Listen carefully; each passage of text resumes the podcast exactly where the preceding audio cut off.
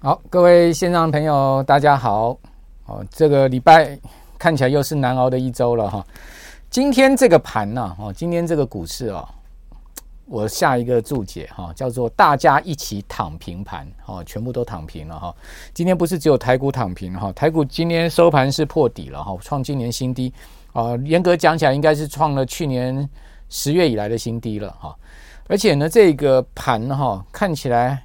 似乎跌势还没有告一段落哈，呃，亚洲股市今天不是有台股跌哦，台股今天跌了四百零四点哈，跌幅高达百分之二点三七，一根黑 K 棒哈灌下去破底，好创了去年十月以来的新低，这个盘很伤哈，这根黑 K 很伤，好不是只有台股跌哦，我跟各位报告为什么叫做大家一起躺平盘哈，今天亚洲其他市场跌的啊，有的比台股还重啊，比如说陆股，哦，居然今天。一口气啊，上证指数可以重挫五趴哈，深成可以大跌六趴。好，另外香港跌的也比台台湾多。好，香港呢今天跌了三点七趴。哦，日韩分别大概都有两趴的跌幅。好，所以整个亚股是全倒哈，那不叫做一起一起躺平盘叫什么？另外汇市的部分也是全倒，台币今天收盘贬了这个一点一角哈，再创了今年汇价的新低啊，单日贬幅达到百分之零点三八之外呢，人民币今天贬破了六点五五。人民币今天是呃大贬哈，到目前我看到在最新的在岸价格呢，贬幅是达到百分之零点八哈。今天一天呢，将近一趴的贬幅到目前，好，所以这个汇市也出现了一个大逃杀的状况哈。好，所以整个股汇双跌了哈。那另外呢，我们看到在这个美国股市的部分哈，上周呢全周道琼啊再跌了将近快两趴哈，纳萨克指数重挫了将近四趴。哦，标准普尔五百指数跌了百分之二点七五的幅度。好，纳萨克一百指数哈，跌幅是百分之三点八六。费半哦，虽然说上周跌幅啊，在所有指数里面啊，美国各板块来最小哈，它只有跌了百分之一点二七的幅度，全周。哦，但是呢，它是破底哦，它是率先美股啊，哦，所有主要指数是先创新低了哈。那纳指收盘在上周五啊，是破了三千点大关了哈。那罗素两千。呃，小型股票指数呢，跌幅也达到百分之三点二。哦，其中啊，我们讲说跌势最重的哈，就是科技股哦，尤其是那些过去靠成长啦，哦，靠这种呃所谓呃这种比较这个虚无缥缈概念的这些股票哈，好跌的都很重哈。比如说奈飞啊，那一口气呢，上周全周跌幅高达百分之三十八，好将近四成哦，这个真的是呃多少人的资金在里面灰飞烟灭哈。脸书哦，上周呢跌了百分之十二。脸书它还没发布财报了，就已经这样重挫。那发布财报之后啊，恐怕呢这个股价也好不到哪里去哦。因为你可以看到最近美国呃重要的科技公司啊，或是说呢呃非车非科技公司啊所发布出来的财报，大多数啊都是不如市场预期的哈。我等下会举一些例子给各位看哈。谷歌上周跌幅五趴，哦，亚马逊跌了四趴。微软跟苹果呢相对比较抗跌，但是也跌了两趴，哦，只有一档股票涨，哦，那就是特斯拉，哦，特斯拉涨两趴，哦，其他股票全倒哈。另外，Gap，哦，大家知道这家这个名牌服饰的这个品牌啊，哦，股价呢跌了十八趴啊，这个发布的财报不理想啊，连 CEO 都要走人了哈，这个执行长都要走人了。那你说有没有亮点？唯一亮点就 Kimberly Clark 啊，金百利啊，这个股价呢在发布财报之后涨了八趴，哦，财报相对呃是看好的一个情况了哈，就是金百利啊股价还能涨啊。那其他呢大多数看起来都是跌的，连 Verizon 啊这个美国最大的电信商呢，哦股价呢都重挫六趴，哦这是非常少见的哈，这个 Verizon 可以这样跌的哈。那原因是什么呢？啊，因为它公布出来说它订户啊。哦，减了三万一千户哈，连这个电话订户都减了，那不要讲别的，可见这个消费市场的这个状况哦，现在目前可以讲说是问题百出了哈，所以整个情势看起来并不是乐观的哈。但问题就是说，有没有人能救市啊？这个市场到最后还有没有一个救生圈？这点我可以跟各位讲，唯一一个最重要的看点、最重要的因素。现在整个市场可以讲说全世界了哈，这个是逃的逃，杀的杀了哈，已经是溃不成军了哈。所以现在目前呢，这个大家先套现为主了，我只能这样讲哈，尽量多留现金。这也是我们节目呃今年以来一再一再告诉大家，你现金比重一定要高哦，今年绝对不能把你所有的钱投进股市，哦，甚至呢，呃，还用杠杆。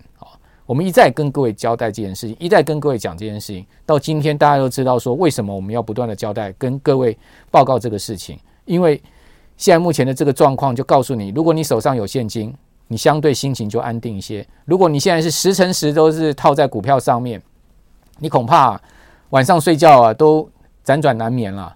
好所以现在现金哈，呃，尽量多套一点出来。即使你可能要认赔杀股票，你都得啊，这个把一定的现金比重套出来。为什么？因为现在看起来整个全世界哈，从股市到汇市到到债市哈，是全倒的一个状况。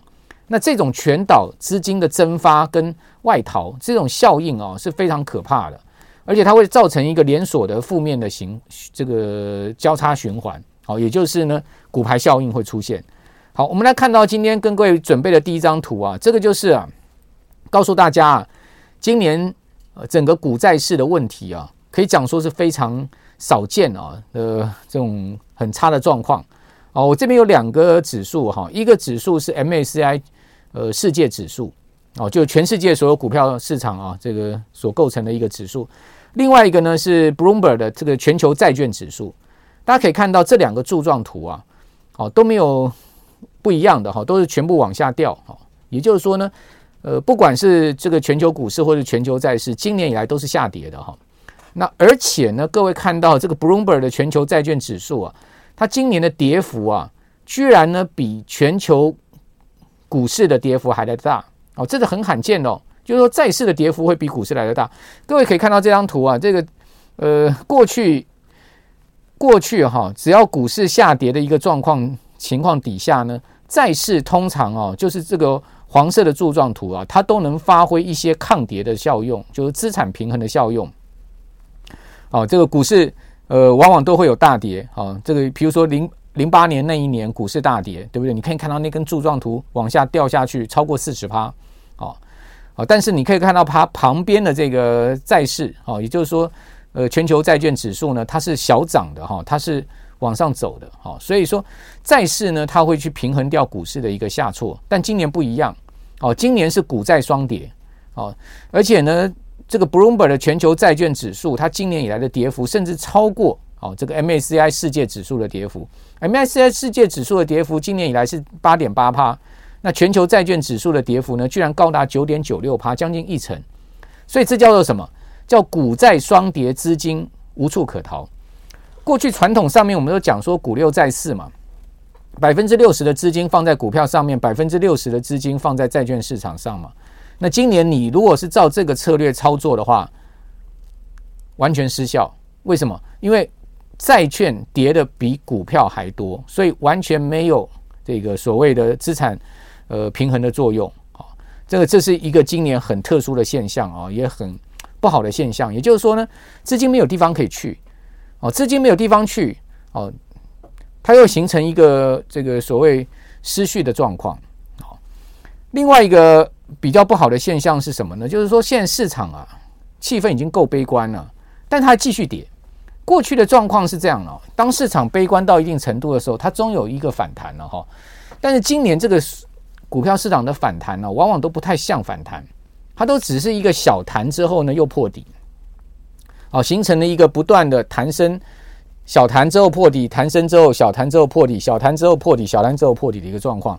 我们来看到这一张第二张图给各位准备的哈，这个就是啊 AAII 好这个机构好，就是它是美国散户投资人协会了哈。这个机构呢，它针对现在目前它可以调查出来的一个范围哈，投资人的情绪哦，它把它做呃一个比例哈。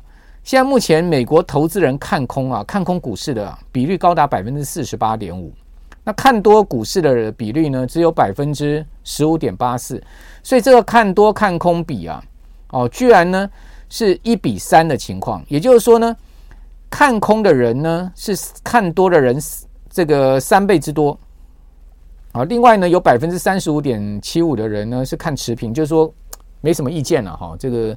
涨也好，跌也好，都没什么意见了哈，啊，所以我们还是要主要是看这个看多看空的比率，哦，这个这个三倍的一个看空的情况哈，其实很少见了，也就代表市场情绪很悲观了，悲观到一个无以复加了哈。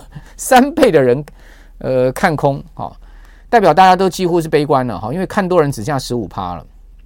那照来讲，在这样的状况之下，它应该要出现一个反弹了，因为我们常讲嘛，哦，当大家恐慌的时候，我们要乐观；当这个大家乐观的时候，我们要恐慌。这个巴菲特所谓反市场操作的策略，可是现在看起来不是这个状况。即使这么悲观哦，市场还继续跌，那这个就不太对劲了，对不对？好，我们就从另外一个角度来思考，那市场是不是已经绝对到了一个恐慌的情况呢？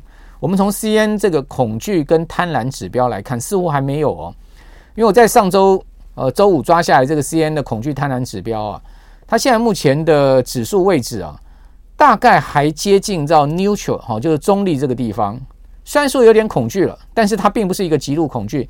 并没有掉到那个二十五以下，好，这个 extremely fear 的一个情况，就是极度恐惧的一个状况，还没有，好，所以呃，这个指针呢，恐怕要再往下一点哦，哦，要往更低的一个位阶走哦，也就是说呢，市场可能还没跌够哦，好，现在目前看到了，从这个指标看起来是这样子的哈，所以我们刚刚讲了几个指标，好，几个指数，各位看到现在目前的一个结论是什么？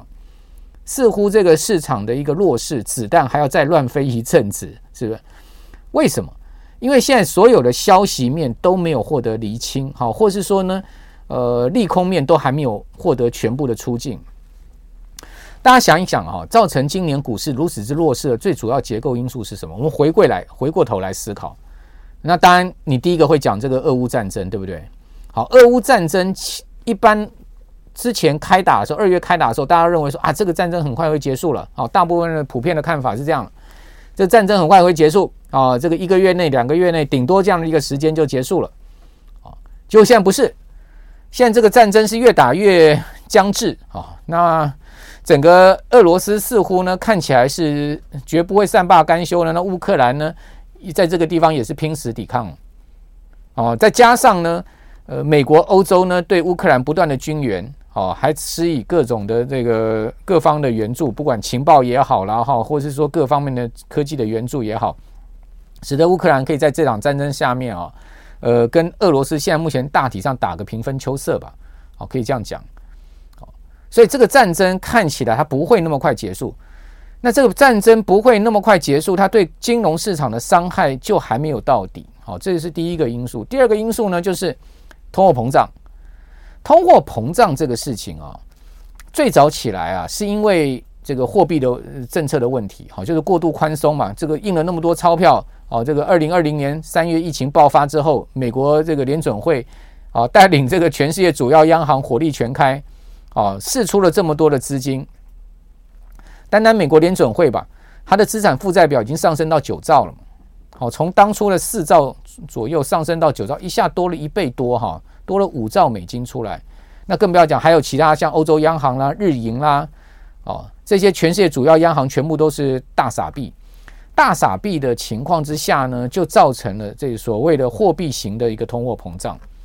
那这个货币型的通货膨胀本来就已经是酝酿要呃要要要要要爆发的一个状况了，钱太多了，好，这个钱买为患的一个情况，再加上呢，呃，这个乌。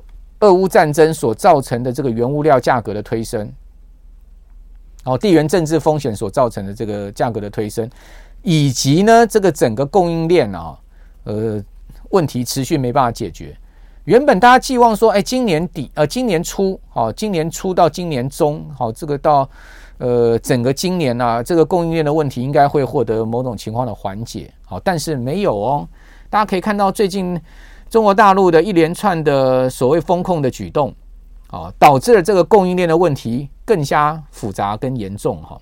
从上海封控到苏州到昆山，哦，到西安到郑州，现在连北京都传疫情了。如果北京也要封控的话，哇，那这个事情就相当大了哈。整个中国大陆的这个风控已经造成了这个物流问题啊，供应链的问题更加严重哈。大家可以看到这个上海外海啊，哇，所有的这个货船呢、全部都挤在那个地方啊，无法这个卸货哈，也无法这个上货。那这样子状况呢，又会导致这个呃整个物价的形势更形的复杂哈。那这个事情到底了没？也没到底嘛。好，那因为俄乌的战争，因为这个物价的问题，美国联准会看到现在目前的这个消费者物价指数 CPI 跑到四十年的新高八点五，这么可怕的一个数字，PCE 也跑到四十年的新高，它必须要采取这个升息的动作，哈，去压抑通膨。但问题是，升息中长期也许它能把通膨搞下来，但短线上面它可能先把股市搞下来，哦，可能先把老百姓的生活搞下来，让大家先躺平了。怎么说呢？大家发现这个供应链的问题也好，俄乌战争的问题也好，好，现在目前整个供给面的所造成原物料价格推动的问题也好，好，造成这个通膨的形势也好，都不是这个货币政策。或者说升息降息能解决的嘛？你央行升个息，啊，就像我今天在另外媒体所讲的，能让能让鸡蛋一斤马上跌五块吗？对不对？这个鸡蛋今年台湾鸡蛋价格的涨蛋荒啊，那是供给面的问题，不是央行说我升息我就可以让蛋价下跌了哦。甚或呢，猪价鸡价也不是央行上这个升息，呃，猪价鸡价就能下跌？为什么？因为蛋。猪鸡，你每天都要吃，它是民生必需品。民生必需品，竟然它是要做必需品，它就是一定要吃的东西，它就是一定要有的东西。卫生纸、牙膏那些都一样。那你利率跟它有什么关系？你利率高，我还是得吃；我利率低，我照样吃。我也不会多吃，我也不会少吃。我一天就吃那两颗蛋，一颗蛋。我也不会因为今天利率是五趴，我就多吃一颗蛋。我也不会因为今天利率只有一趴，我就少吃一颗蛋。是不是这样子呢？啊，所以说，我今天举这个例子，就让大家知道了，就是说，短期也许啊，这个长应该这样讲吧，长期也许利率抬高会把这个通膨给压下来，但短期完全没辙了，他先把股市搞下来。那美国联准会啊，现在呢，这个看起来要卯起来升息，五月马上到了哈，今天已经是四月下旬了。五月联准会呢，一次要升两码，这已经是箭在弦上了哈。六月呢，可能一次再升两码，那这样子就升一个百分点，再加上先前三月升的这个一码，好，这样就一点二五了。那市场现在预估啊，联准会的利率政策啊，会导致呢今年底哈联邦基金利率啊来到二点七五到三趴之间呢。哦，这已经远远的超出今年初，甚或今年三月当时的市场预期了。市场本来预期到今年底利率最多升到两趴，现在已经是来到三趴，就多了一个百分点了。哦，大家想想看，这样的一个百分点，price 印到股市的里面了没有？恐怕没有嘛，对不对？好，所以。讲到这边，大家都知道了，说为什么今天啊这个台股会破底？然后呢，你可以看到为什么费城半导体指数会破底？因为台股呢，最主要就是以科技股为核心的一个市场。费城半导体指数更不要讲，它所有成分股都是以这个半导体股票最呃最最重要的这个呃所谓的这个科技产业为核心的板块啊。它的周 K 线好已经是连四黑了。啊，上周费半是很大的一个败笔演出了哈。为什么？你可以看到它上周的周线，它是留了一个很长的上影线。哦，这个上影线哈，它曾经是回弹到月线上，但是呢，回弹到月线上呢，它无功而返，哦，站不回月线。好，这就是一个很大的败笔，代表什么？代表它回弹到月线之上之后，好，这有庞大的卖压出来，很多很多人在它回弹到月线之上的时候到货。那这样情况之下呢，使得它在上周五呢又出现了一个黑 K 棒，而是破底了哈。那你现在看到它整个走势，好，四根黑 K 好的周线上档有月线的反压下降，再上去有季线的反压下降。再上去有这个绿色的半年线的反压下降，再上去有年线的这个呃反压下降，哇，层层反压下降。各位觉得看到这样子的一个走势，如果呢你懂得这个股市的人，你弹上去你该做什么动作？应该不由我不用我讲吧？大家应该都很清楚吧？那美国美国市场，呃，你说真正在里面玩那么深的这个华尔街这些人，他们不懂吗？他们看不懂吗？他们当然看得懂啊！他们当然知道现在目前要干嘛。所以弹升能弹得高吗？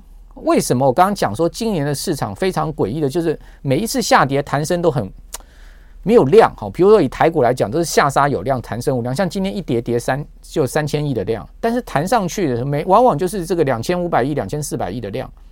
为什么上涨无量，下跌有量？对不对？这就是一个很明显的例证嘛，就是说代表说呢。弹上去的人没有人追价，好，然后呢，有人高高的在那弹上去的时候开始在卖，那下档的时候他们呢又拼命的杀，哦，看到跌的时候拼命杀，再加上一般人杀破胆了，又拼命的跟着一起杀，那形成了环环层层套牢的一个状况。那这种环环层层套牢的状况，其实对整个金融市场是最不利的一个情势哈。好，所以我这边有一些这个说明给各位了哈。费半指哈是美国各大板块里面率先进入熊市的哈，科技股现在目前很明显的哈卖压非常的沉重，好，那美国成分股企业财报不理不理想哈，最近都在发企业财报哈，企业不财财报不理想的很明显在增加，企业财报比较好的大部分都是原物料相关族群的，好，钢铁啦哈，或者说呃这些涉及到原物料族群的企业财报都 OK 好，但是呢。消费的啦，科技类的啦，哈，甚至甚或医疗产业的企业财报都不好。我等下会举一些例子给各位看哈。那请问美股的弱势会不会连带影响台股、入股，甚至港股，甚至全球股市呢？会。哦，那台股现在目前的基本面好不好？讲实在，你从这个外销订单啦，哦，出口的一个状况啦，哦，你从这个上市公司营收创新高的情况来讲啊，基本面不差，但是筹码面非常不好。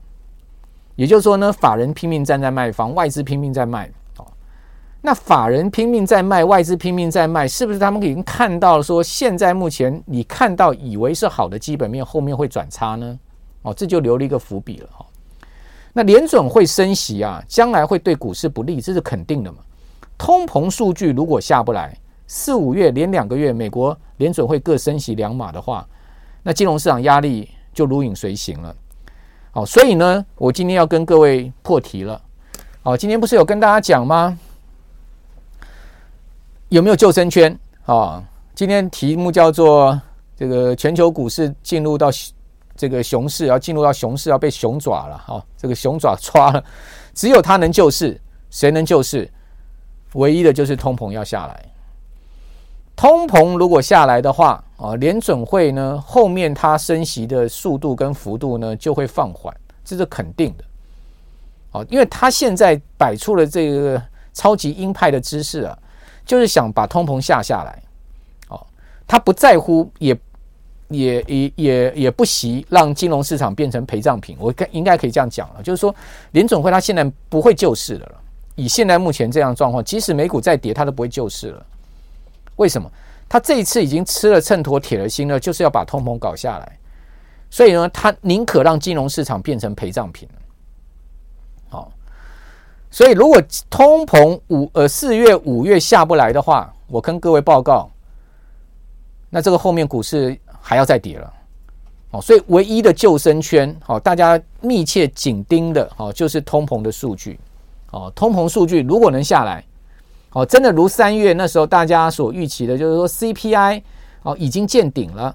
哦，为什么讲说 CPI 已经见顶呢？因为三月的时候 CPI 其实是来到八点五，哈，这个年比增幅很大，哈，但是它的月比增幅只有零点三，哦，不及上个月就二月的零点五的月比增幅，所以市场认为说 CPI 要下来了。那后面如果我们继续看到，好，公布出来的三四月的 CPI，它的月比增幅呢？呃，更小，甚至呢转成是这个负的，那就代表什么？哦，代代表说呢，这个通货膨胀真的有可能下来。那通货膨胀要下来见顶下来的话呢，联准会后面势必在现在目前这么鹰派的一个市场预期下面就松了一口气了。哦，大家都松了一口气了，金融市场就能得到救生圈了。哦，所以说一切回归通膨数据。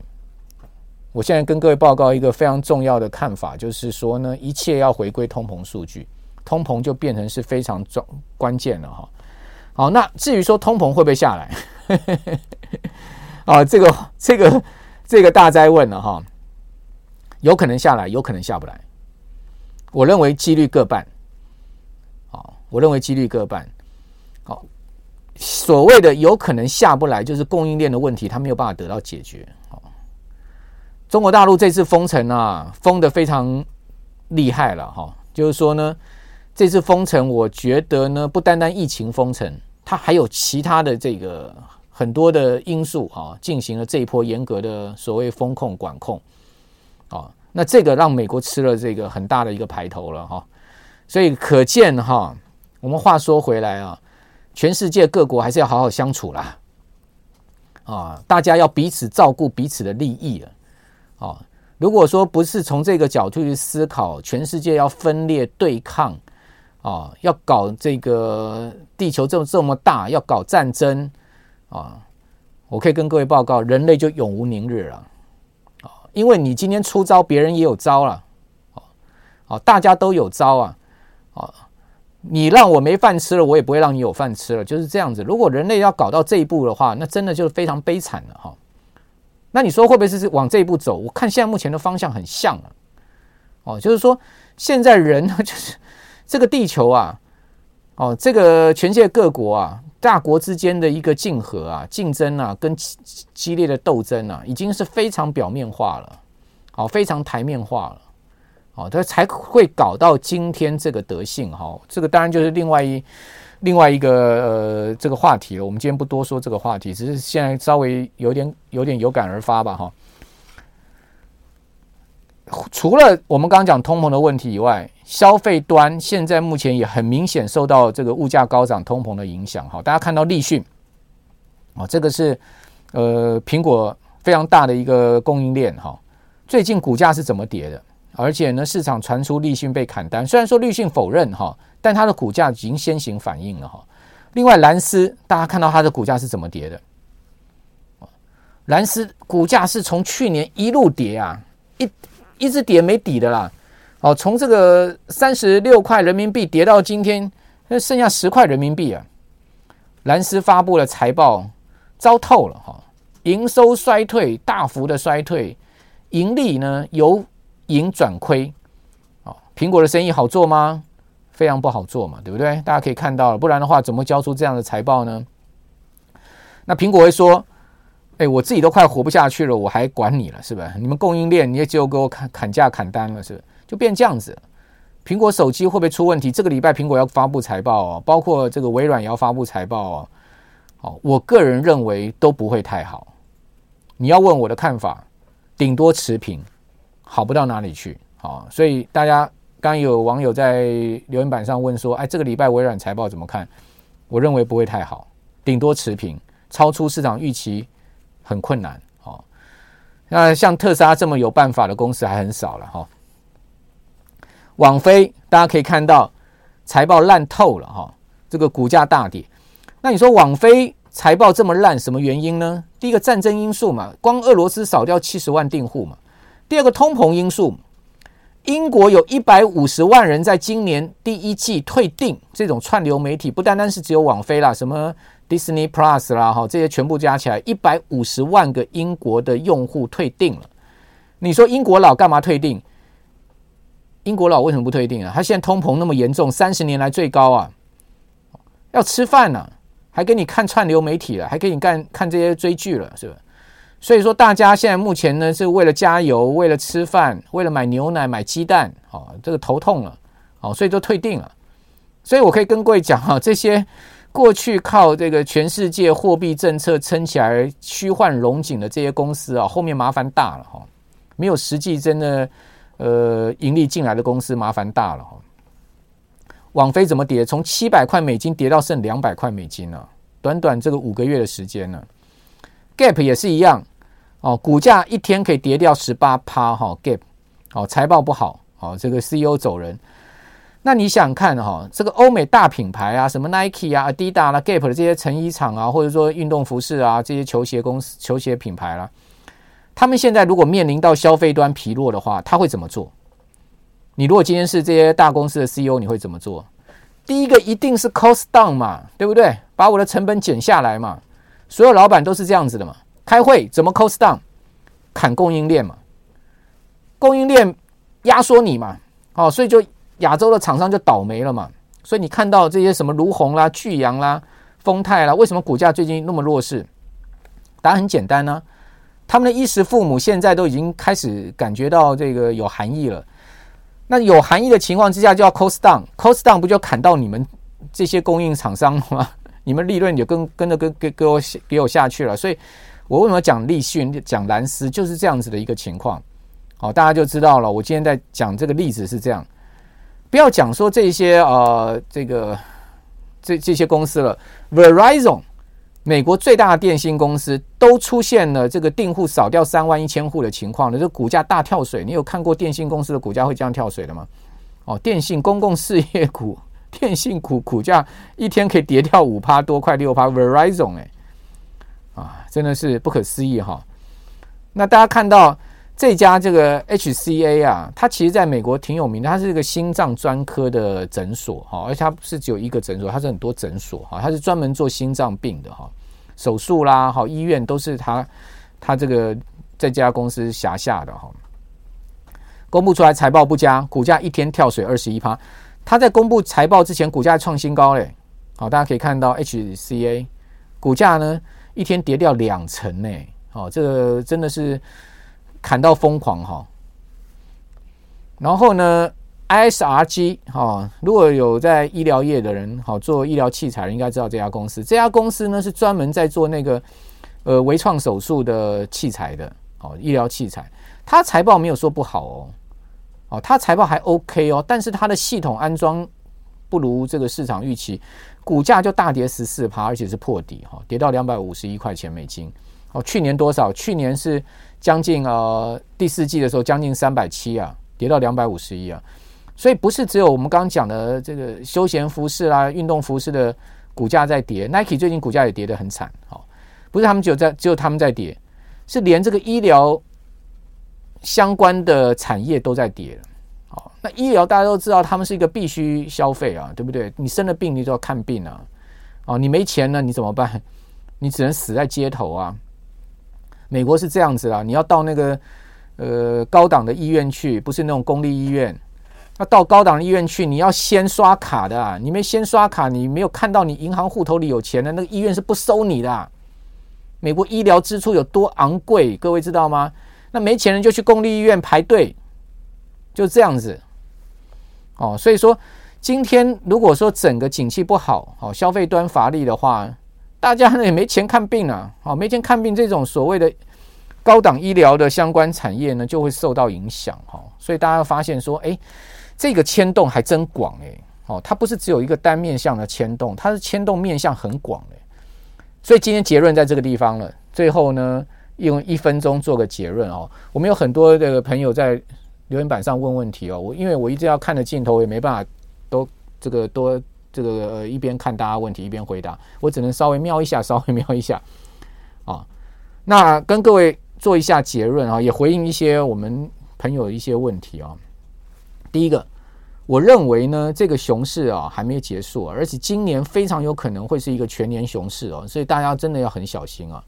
那你说，诶，有没有办法 stop 住好这个金融市场下跌呢？有没有救生圈？有，这个救生圈呢，就是要在这个四月、五月要出现这个 CPI 的数字呢，好 PC 的数字呢，开始啊从高点往下掉，那市场呢就会得到一个救生圈了。也就是说呢，市场原先现在。太过于这个激进啊，太过于鹰派好，认定说联总会要都要升升的这个升息是要升得很猛很快。比如说野村很夸张，野村说未来三次联准会的议息会议，每个每一次会议都要升七十五个基点啊，升三码不是升两码，三码都出来了哦。那一般华尔街的共识是，未来四次联准会会五月、六月、七月、九月哦，四次的会议呢，每一次都要升五十个基点，就是升两两个百分点了。好，这个是现在目前市场一般共识。那市场既然已经这么悲观了，如果说通膨数据下来，联准会不如市场预期的这么悲观，好，这么鹰派的升息的话，那金融市场就会出现一个呃这个跌升之后的一个回弹了，好，就就能获得救生圈了。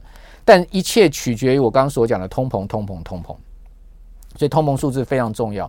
那你问我通膨会不会下来，我没办法告诉你，我只能跟各位报告说呢。以现在目前全界这么复杂的一个宏观经济情况，我也只能说各半几率吧，百分之五十五十吧。我们希望它会下来，希望下来的话，大家日子会好过一点。那如果它不下来，哦，那当然大家要做一些策略思考哈。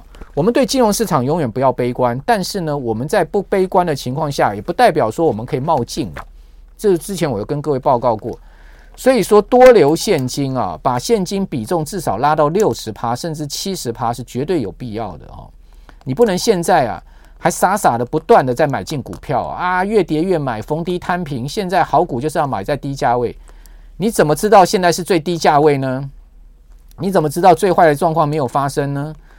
所以说，最新最我觉得最保险的做法还是多留现金啊。尽量把我们的现金部位，你说啊，我真的没有办法拉到百分之七十的现金部位，那你知道拉到个百分之五十到百分之六十的现金部位吗？让各位的这个心情上面可以稍微呃更从容的去面对未来整个金融市场可能的一个挑战。好，那今天的直播就到这边，跟各位谈的这个所谓的全球股市吃熊爪，哦，只有它能救市了哈，看看是不是真的能救市了。好，谢谢大家的收看，我们下次再见，拜拜。